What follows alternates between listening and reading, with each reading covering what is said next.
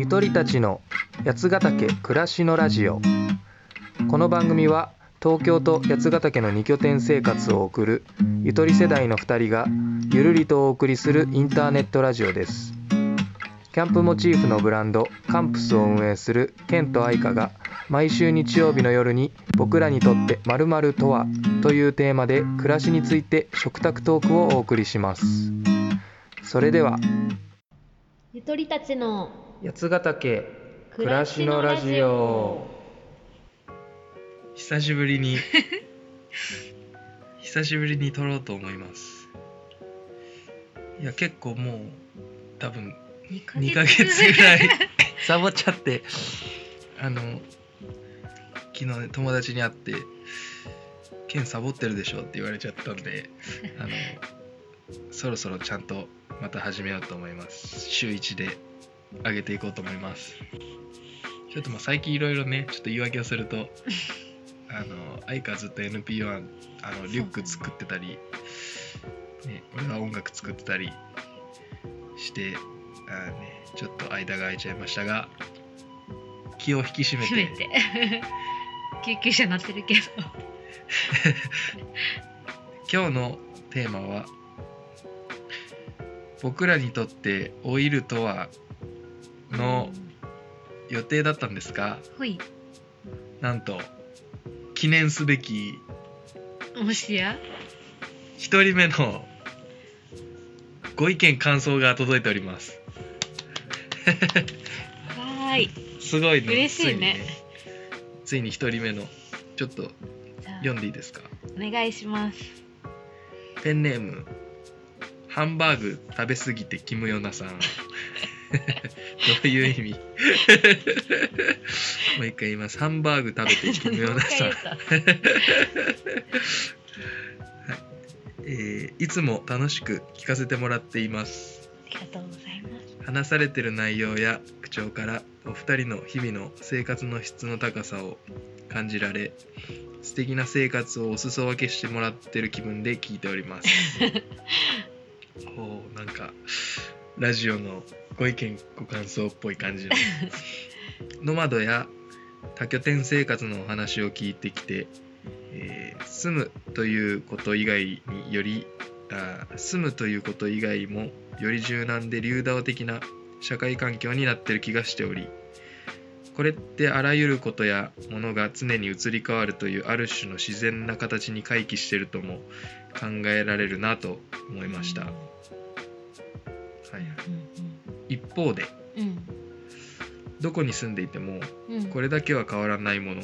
うん。これだけは守っていればどこに住んでいても楽しい生活が過ごせるといったようなうん。普遍の価値うん。にも意識が向けそうですね。うん。多拠点生活を実際されているお二人にとってそういったことやものはあったりしますか？これからも配信楽しみにしていますというメッセージをいただいております。なるほど。ということで、えーつまり今日のテーマはうん。僕らにとって変えたくないもの。変えたくないもの。とは。うんうん。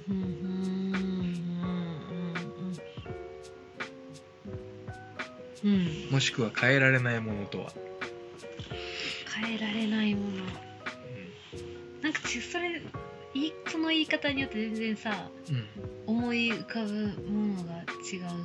どっちだろうね。ちょっともう一回読んでいい？うん。普遍の価値にも意識が向きそうですね。多拠点多拠点生活を実際されているお二人にとってそういったことやものはあったりしますか？普遍の価値。ここだけ守っていればどこに住んでいても楽しい生活が過ごせる。といったような、うん。なんかせ変えたくないものの方がさなんか近い気がした。うん。言い方。変わ変えられないものってなんか変えたいけどみたいなさああ確かに。かのもあるじゃん。確かに。じゃあ変えたくないものでいこう。変えたくない。僕らにとって変えられないものとははい。タイトルコール 変えられない。変えられないもんね。そうね。結構県が東京に来てから、変えたくない変えてないもの意識的にもしくは今振り返るとこれは変わってないなみたいな。うんうん、でまなんか今これからもそういうものはとかはぶらしたくない。これはあれだね。今日はちょっとなんかいろいろなんかいろんな単語を出しながら考えていく感じになりそうだね。なんかこれってパッと言えないななんかね。でもうんそうだね。でも今はうん例えばうん。具体的なことで言うとなんかこう音楽をやってられる環境みたいなのは変えたくない。一個あるとしたら、こうやってられる環境っていうのは仕事の例えばそういう時間を持てる仕事っていう意味でもとかそういう。の、うん、とかそのなんか音楽をやったらそれがちゃんとこう人に届く状態うん。とかで例えばやけどうん。すごいさある程度すごいもうリスナーがい1万とかさうん。2万とかいる人はさどこに住んでも大丈夫だと思うんだけど別に配信しちゃえばその人たちに届くから。でもそうじゃなくて例えば俺ぐらいだとあの実際にあの自分の会う人たちに聞いてもらったりすることの方が多いからさ。うん。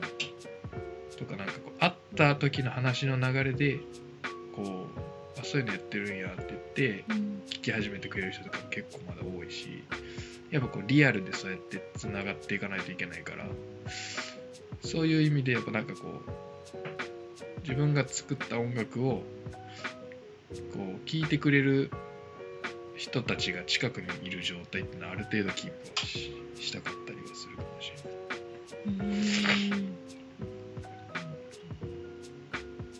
今は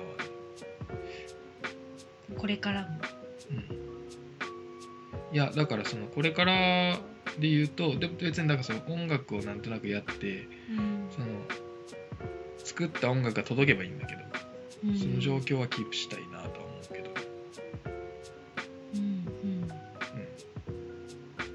から聴いてくれる人がだんだん増えてきたらうん。うん別にそのリアルで必ずしも会ってこう聴いてくれる人が増えるとは限らないからうん。その状況までいけばそのリアルで会わなきゃいけない状態は別にキープしなくていいかもしれないけどうん何かしらこう届く状態キープしたいなとは思う。うんあとは、なんだろうね。変え、変えたくないのか。飯。飯がまずいのは俺ダメだった。あの、アメリカ行ってそれは完全に。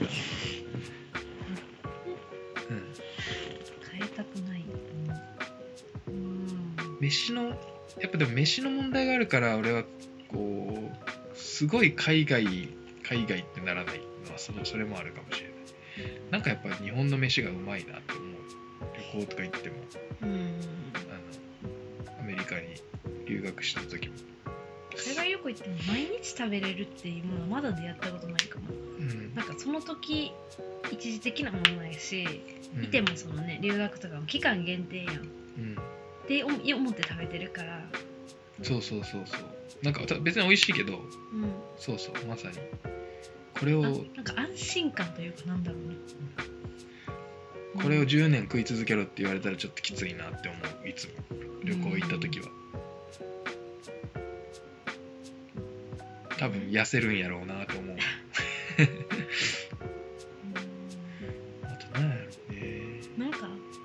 私が感じたこと。うん。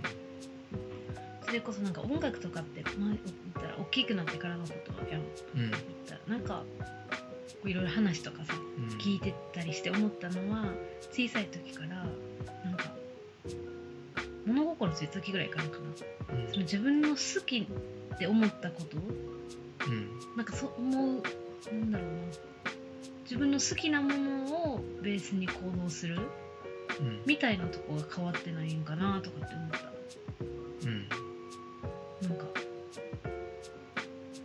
そう好きかどうかを軸に動いてる感じうん。がなんか昔からそういう風に生きてんのかなってさ小さい頃の話とか聞いててもさ。うん。うん私はどっちかっていうとそのね兄弟3人とかいろいろあれで自分が好きかっていうよりかはなんか周りを見てお姉ちゃんがどうするかとかうん。みんなの動きとかを見て動くことが多くて。うん。だからあんまり自分が好きみたいなものって小さい頃思い出してもあんまり好きをベースに行動してなくってうんうん。今はなんかそれをベースに行動したい。そこは変えたくないと思ってるけどなんかそれって剣の結構ベースにあることでいい意味で変わってないというかそれがもう軸にある人なんやろうなと思って。ああなるほうん。どあそれで言うとあれやね。なんか結構好きなことをさあるし、うん。いろいろあるからなんかこう選択肢が自由であることは守りたい、うん。うん、なんかできないみたいな。やりたいと思った時にそうできないみたいなのはできるだけなくしたくてひげを生やしたい。そうそうそうとか。あとなんかすごい分かりやすいので言えばさあの田舎に例えば住むって選択肢おるやん。うん。さ俺古着とかが好きやからさうん。古着屋にい行けないみたいな。うん。これ結構多分ストレスになる気がしてて。行きたい時に行けないのが。うん。まあ100歩譲って行きたい時に行くほどの頻度うん。じゃなくてもいいけど月1ぐらいで行きたいと思ったらじゃあ来月行こうとかそれぐらいはキープしたいなとか。うん。だからなんか でやっぱりなんか古着屋って田舎より都会とかのが多いしどうしても。うん。田舎で古着屋の需要ないからさ。うん。ね。なんか田舎っつっても田舎の都市部やん。あっても。本当に田舎の古着屋ってなんか本当になんか何とも言えないやつが置いてたりとか、まあ、売れないだろうから多分その田舎だと。うん。そんな。のだからなんかそういう都会にしかないものもあるじうん。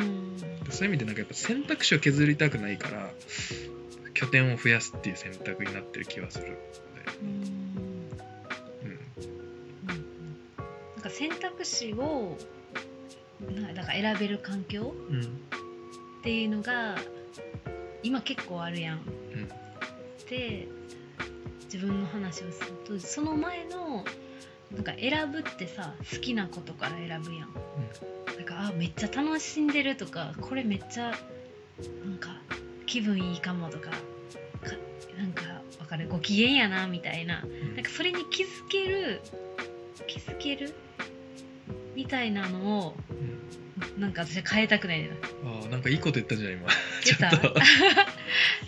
結構今敏感やんそういうのに。うん。なんかめっちゃ楽しいなとかちっちゃいことでもさ。なんかいいこと言ったっぽいね届いたかな。んなて言った？もう一回言って。えその 選択肢？を違う違う違う違う違う。ご機嫌のやつ。ご機嫌で？ご機嫌のなんとかって言ったやつご機嫌だなっていうのに気づける？あそうそれそれ。気づける。うん。なんかそれいいね。結構さそれはそうかも。自分たちが本当に選択肢が少なかった時期あったよ。5年前ぐらい仕事とかしめっちゃしてた時さ、ごご機嫌なかったのか知らんけどさあったとしてもなんかうん体の疲れだったりとかプレッシャーなのかストレスとかで、うんうん。ね気づかずにね。そこちょっと自分たちでくぐらんどいてもらっていい？あれ俺あったから。5年前も。全然なかったんだ。ロンご機嫌時代があったから。5年前も俺はご機嫌はあったよ。で今とかもなんかそうちょっとしたなんかいい香りとかでもさあ自分これご機嫌になれるとか、なんかそういうのいっぱい増えてきて。うん。うんそう。うん確かに。ななんかご機嫌に気づけるか。愛かそういう感じだねそううん。で俺はやっぱこれ今言ってて気づいたね。自由。やっぱその選択肢の自由がキープできたいっていう。だだから多拠点にしてるみたいな。だからなんかこう移動した時にね。だだからそのた単純な田舎の移住だとしんどいんだよ。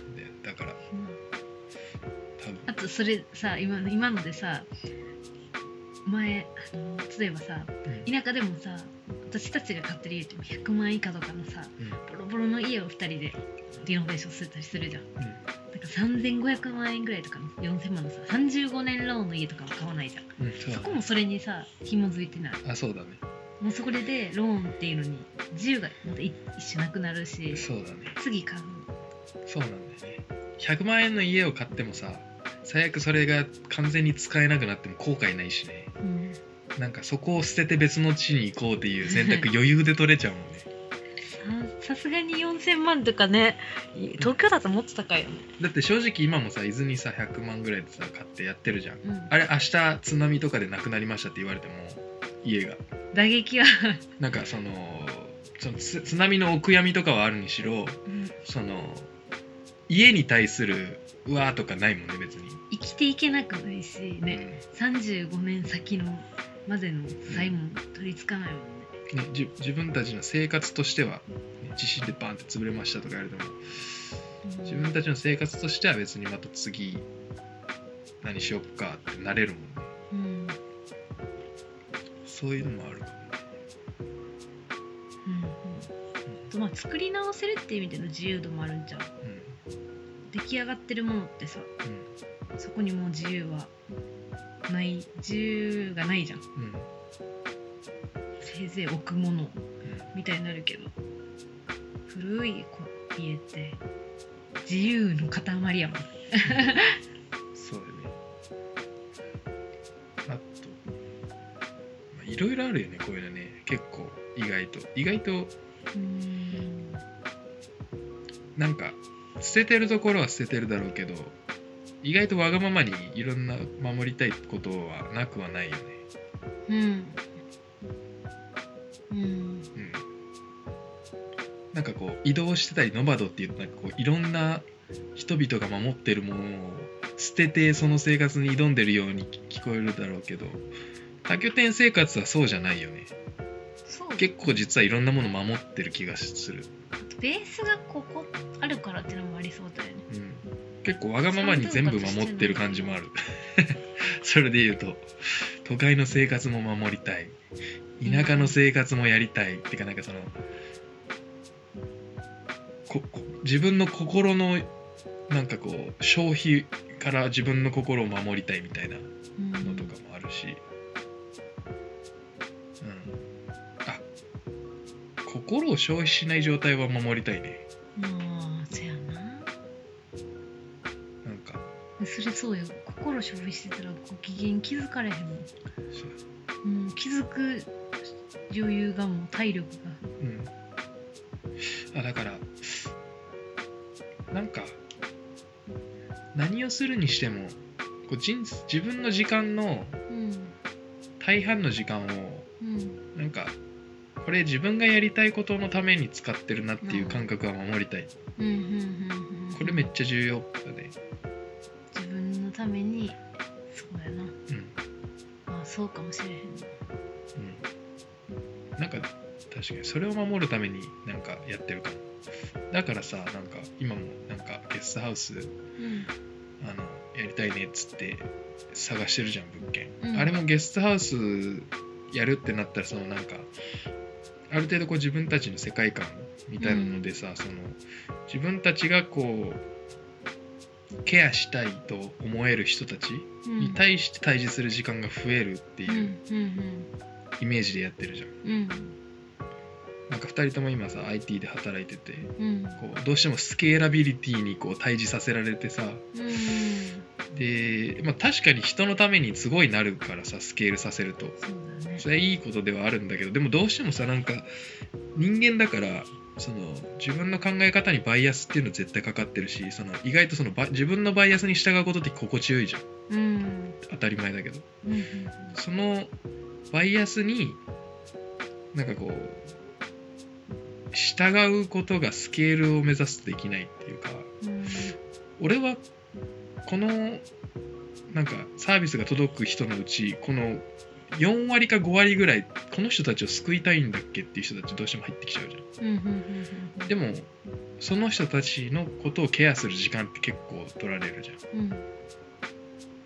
なんかそういうのじゃなくてもうちょっとちっちゃいローカルなところで本当にその割合を8割9割と上げていきたいっていううん。感覚があるよね俺的には、うん。うん。うん。うん。うん、だからなんかこう自分の大事にしたいと心の底から思える人たちに対してうん。向き合う時間を増やしたい。うん。みたいな。まあ逆に言うとだからそういう時間を守りたいっていうかこの人たちを救いたいんだっけ俺はみたいな。人たちに対峙する時間を減らしたいっていうかそそそういう時間によって自分の時間が消費されることから自分を守りたいみたいなのあるかも。うん。うん。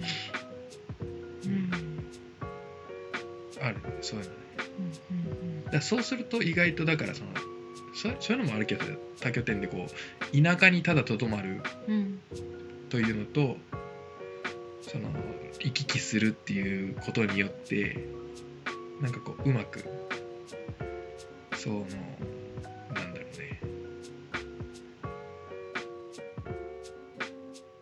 まくい言えないけど特定のちょっと自分たちが救いたいタイプの人じゃないなっていう人たちとの対する時間を減らす、感覚がでもあるみたいな。うん、なんかそういう感覚はある。うん。うんうん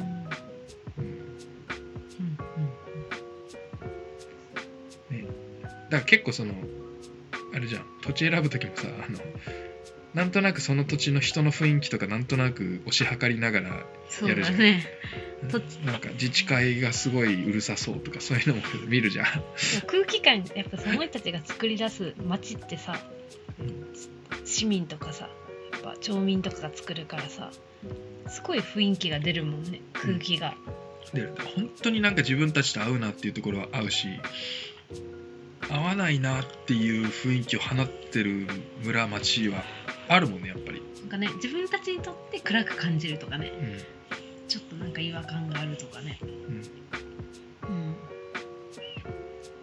なんかそういう意味で言うと何なんだろうねそれはどういうラインなんだろうね。でもその俺らがうん。こうこの町とか村の雰囲気をちょっと違うなとかさまあ端的に言うと怖いなと思う時もあるじゃん。なんかちょっとうんここに住むっていうことを想像するとちょっと怖いなっていうぐらいのことを思う時あるじゃん。なんかこういろんな風景から感じる時もあるしうん。たまたますれ違ったおじさんとかから感じる時もあるし だそれは結構守りたいものの一つに関連してる気がするけどあの感覚は。なんかそこは結構シンプル私の中ではシンプルで、なんか行く場所って都会ではないやん。田舎やん。うん。田舎ってめっちゃ田舎の生活を楽しんでるうん。地の人とうん。なんかかの本で書いた末人みたいなさなんかそっちが集まる人。やりたいこととかその畑とかに出ることとかこのなんちょっと足りない土地を好きなんじゃなくて移動できないみたいな。残りの人生をやり過ごしてる人ね。あそうそこそういう雰囲気な気がするな。ああ確かにね。そうだね。なんかそれによってだからさ家の雰囲気とかさだから顔つきも全然違って、そうだね。うん、自分たちがねそういうのその土地を楽しむ？うん。その人たちってそうそうそれこそ自分のやりたいこととかその選択肢の中でそこを選んでうん。生きてる感覚がある人たち。うん。だからこそなんかあの空気感だったりとかあの風風貌？風風風風景か。うん。景観とかがなんかね伝わるものが出てくるんじゃないかなとかって、確かにねうん、でそこにいる土地の人って結構面白くない？そうだね。自分たちの好きな空気感のある土地ってそうださ、ね。なんかそうだね。年齢関係なくさうん。60歳とかさの人とかでもめっちゃ楽しんでるそう そうだね。うん、それは間違いない。うん俺めっちゃシンプルに1個あるよ。何？大雪とは戦いたくない。寒さと。寒いの苦手だから。いやーそうそう。なんか耐えられる自然現象と耐えられない自然現象ってやっぱある。寒いのやる気がなくなっちゃうからな。うん。なんか一日それで終わっちゃうしね。多分雪かいて一日終わりましたはちょっと辛い。一日終わるとそう。でもなそういうところは風景が綺麗なとこ多いんだよ。うんこれはちょっと難しいジレンマだよ。難易度が高い、どっちを取るか。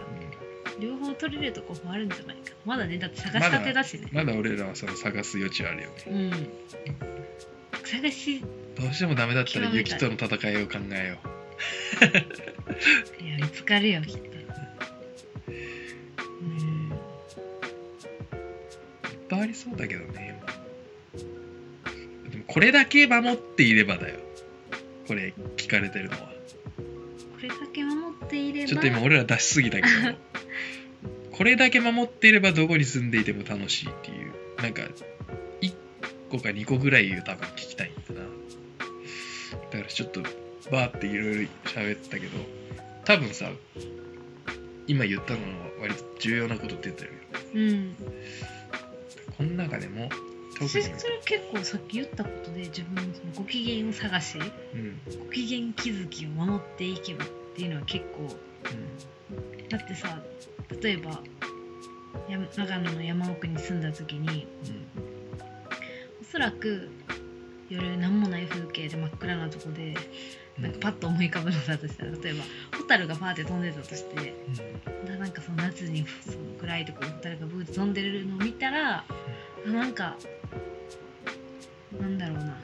自分の中で心地いいじゃないけどホッとするなっていう風景だとした時にうん。うんあこれって自分のなんかご機嫌じゃないけど好きななんだろうか視覚？なんだと思うだろうしなんかね朝なんか泣いてる風景なのか犬がめっちゃ泣いてるのかとかなんかちょっと山の香りなのかとかそういうのでなんか五感うん。うんで感じるそのご機嫌みたいなとこハッピーだなってのは残しておきたいしここはここでさ東京は東京でさそれこそ今もいろいろご機嫌気づきはあるわけやから、ご機嫌トリガーがあればいいんだ。ご機嫌に気づけるそうその自分自身ごの余裕みたいな。機嫌トリガーを引ける環境があれば。あそうそうそれには自分の余裕っていうか自分の感度が研ぎ澄まされる状態も必要だしってこと？でもあれかも。ケンの言ったことにひも紐づいた今ご機嫌トリガーを引ける状態を作るには心が消費してたらダメだからうん。結局私はどこ行っても心は消費しない状態であることを守っていれば大丈夫、ああなるほどね。うん、ああ。それは俺も一緒やな。心は消費しない状態を俺も保ってたいな。でもそれはなあそれは割となんか場所選びにあまり関わっ、まあ、かかってくるか。う関わってはくるん。か、隣のおっちゃんとかでも心消費するよ。ああそれはそうだね。うん。それはそう それは一個大きい、うん、確かに。俺はあれだね。あ俺あとあれがあるわ。それちょっと近いかもしんないけど。うん。なんかこう俺はその場をパッて見た時になんかこういい気いい気を感じるみたいな。ああ言ってたね。この家が感じ俺はそれめっちゃ守ってる。それだけは守ってるなんかこういろんな要素あると思うけど。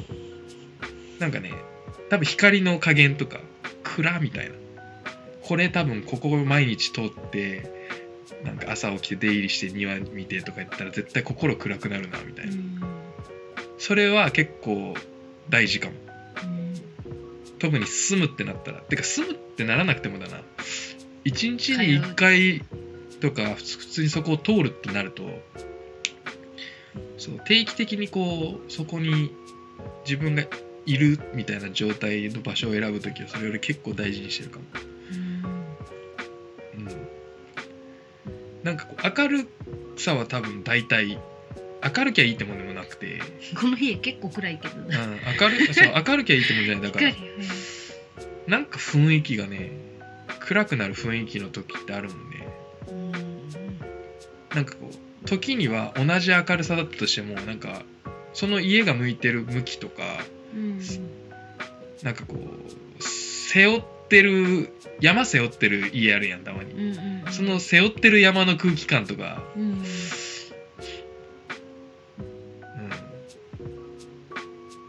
ある。そうそうなんかそういうのはあるよね。うんそれはなんか絶対大事。あのジャブで毎日心がどんどんどんどん多分暗くなるから。うんでも多分結果的にその相方が言ってた心の消費につながってるんやと思うそれが。だから俺絶対やめた方がいいなって思うのはうん。あの2つ家比較してうん。間取りと値段で決めてる人いたらその人がどういう感覚で選んでるか分かんないけど絶対影響受けてると思っててそういうものにうん。人は。あのどんな人でも。無意識やからそれを選択肢に入れてないだけで俺は絶対それなんかもうちょっと直感的なこうここから毎日出るとした時に明るく家を出れそうかなみたいなとか、うん。帰ってきた時に明るい気持ちで家に入れそうなお趣っていうかなんていうの佇まいしてるかなみたいな。うんうんめっちゃ大事にした方がいいと思うけどなってう。んうん。あんまり最近そういうなんか誰こうやって家選んだとか人から聞くことないけど多分いるじゃんそういう人。そうやって、間取りと値段だけで選んでる人とか。なんか部屋入って広いとか言って決めてる人いると思うけど入ってね雰囲気とか感覚を、めっちゃ大事だと思う。ん。うそれちょっとでも違和感感じたらやめた方がいいやと思う。マジで。うん。な重要やと思うな、るほど。うん、結果それで1万円高い部屋を選ぶとしても絶対そっちを選んだ人の方が1万円どころじゃない多分月,、いやそうだね。月5万ぐらいは給料上がってると思う、毎日の状態が違うだけだ違う？うん。からだいぶ大きいよね、だから結果そのいい部屋選んだ人の方が4万円得してるから多分多くの場合。で俺はそう思ってる俺は。周りの人もなんか友達関係とかも変わりそうじゃない？とかなんかそれを選ぶっていうマインドの優先順位が多分そういう優優先順位がそういう感じの人を引き寄せちゃうから多う分、とかもあると思うし。うん。なんかそうやって好循環回す人と悪循環回す人がいる気はする。うん。だから俺は好循環回してたいしうん。そもそもシンプルにあのその毎日ジャブ打たれるの嫌やから、うん。嫌やなしんどいよな。うんなんだろうこの部屋はね確かにあの火全然刺さないんだけど全然気分はね明るいよね。なんだろうなんかその要因はねなんかちょっと細かくはよちょっと分かってないけど。うん街っていうのもあるんじゃない？街が明るいのはあるね絶対、街なんかなんか多分ね頭の中にねこの街全体がね常にねふわっとねうん。こうイメージされた状態で部屋の中で過ごしてるよ多分。うんだから部屋の中暗くても明るい商店街を頭の中に背負って日々うん。生活してるから多分それがねあの大それで大丈夫なの。うん。だからあれだよ。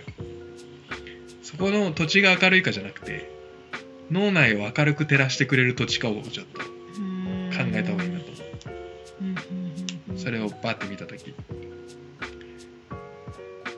あとやっぱそういうところに住んでないとそういうのを感じ取る感覚もそれこそねうん。絶対落ちていくと思うしね。うん心って削られたらなんか蓄積していくうん。気がするからその一日でリセットされないから住めば住むほど。てかあれなんだと思う。その感覚的にうん。うまく消化できないじゃん。うん感覚で消化しようとしちゃうとその状態だとさ感覚的に気持ちの悪いものが入ってきちゃうからうん。そういうのを処理するために論理的になっていっちゃうんだと論理的っていうのがなんそのあれだけどそのなんていうの？言葉の線引きとかそういう感覚じゃないもので線を引いてごまかすようになっちゃうんだと思う。うんうん言葉で正しい正しくないとかうんうん。言葉でこっちが広いこっちが広くないとかそういうもので処理をすることで脳みそが満足できてる錯覚を起こさせようと理解させようとまあするだろうしね。頑張るんだと思う。自分で。でその結果その感覚的なインプットを信じるっていうのがどんどん鈍ってってうん。こう言葉で言えばこっちの方が正しいみたいなところにどんどん自分のこうなんだろうやり方が偏っていっちゃうんじゃないかなと思うけどね、だからうん、うまくいかないなと思ったらなんかそういうことやっちゃってるんじゃないかなってうん。自分自身振り返った方がいいなって思ったよ今。なんかうまくいってない時は多分そういう感じになってるかもしれないもしかしたら。うん。うまく感じ取れてないというか何かを。うん。そうだね。で、うん、うん何かそれっぽい論理的な自分の頭の中にある言葉で解決した風に なる方に自分が傾いてるみたい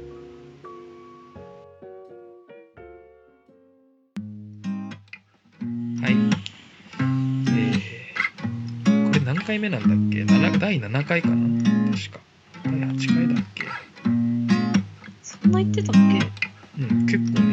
ね78回行ってるはず。5回ぐらいだと思ってた。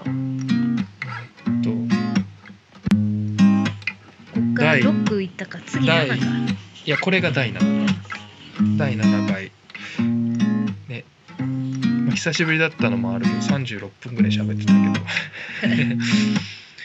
えー今回の結論は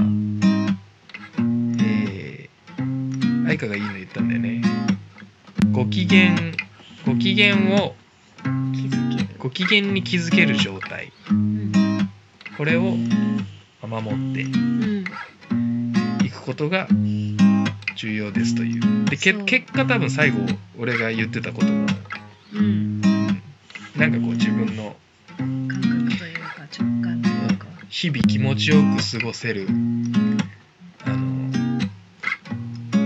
雰囲気色合い気みたいなそういうの放ってる家かそういうの放ってる街かみたいな。うんのは結構大事だったね。人もじゃない？あ人もそうだね。だってあれだもんね。静岡のさ伊豆の家もさなんかこうなんかん南か北か分かんないけどこうこっちの方向に行くと暗い街があってこっちの方向に行くと修善寺っていう俺らが好きなめっちゃいい環境があってっていうのがあって最初なんかさあれだったじゃん。